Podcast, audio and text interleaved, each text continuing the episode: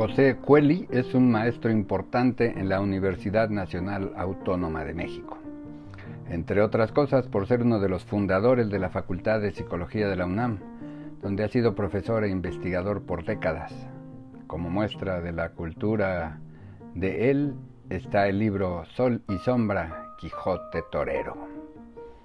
El libro contiene muchos artículos sobre los más diversos autores, desde el anunciado Cervantes, pasando por Lowry y otros, dando muestra de una mente culta y de una mirada refinada, analítica y didáctica.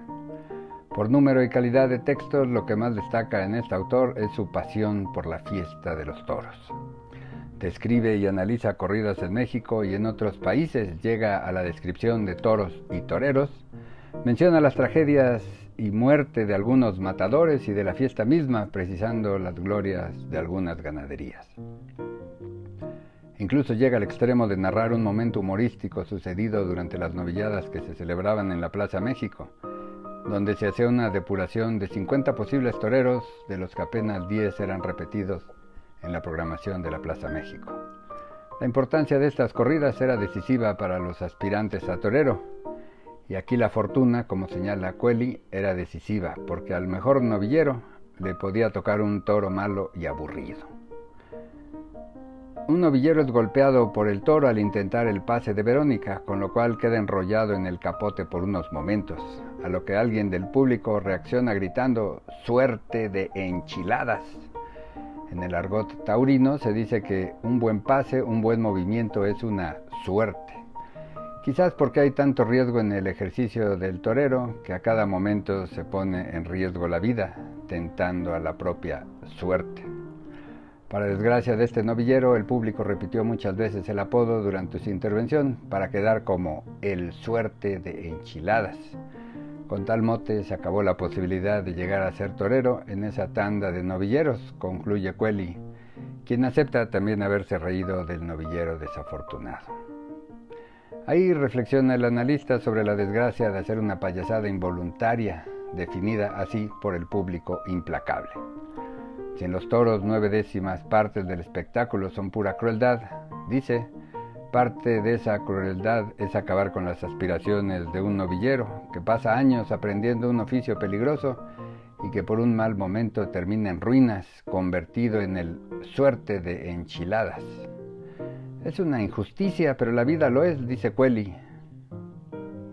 Y en la sangre indígena española, la sustancia de su propia dignidad radica en poder compartir la cruel visión de los dioses. La dignidad no puede ser encontrada en ningún otro sitio.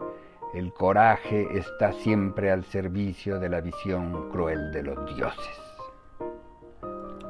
En otro lugar o con otro público podría haberse valorado el riesgo momentáneo en que estuvo el joven, al estar a merced del astado en lo que se desprendía del capote, pero el capitalino, acostumbrado por generaciones al riesgo cotidiano, hace catarsis contra los menos favorecidos. Aquí, en un posible matador, que quizás habría dado renombre al toreo mexicano, pero que queda en el anecdotario chusco de los novilleros fallidos y en el registro del ingenio malintencionado. La mirada profunda sobre las corridas de toros resulta chocante en estos tiempos de corrección política y de prohibición legal sobre la fiesta brava. Se resuelve incluso en juicios de amparo que no debe permitirse la fiesta de los toros como si fuera una celebración de bárbaros ignorantes. Bastaría leer a Cueli para establecer que la fiesta de los toros, que ha durado siglos en México y otras partes del mundo, es de una profundidad mayor a la opinada por desconocedores de su historia. Es un arte basado en la crueldad, pero también en el riesgo mortal que ha llevado a muchos toreros a perder la vida y a algunos aficionados a ser pisoteados por toros capaces de saltar a las gradas.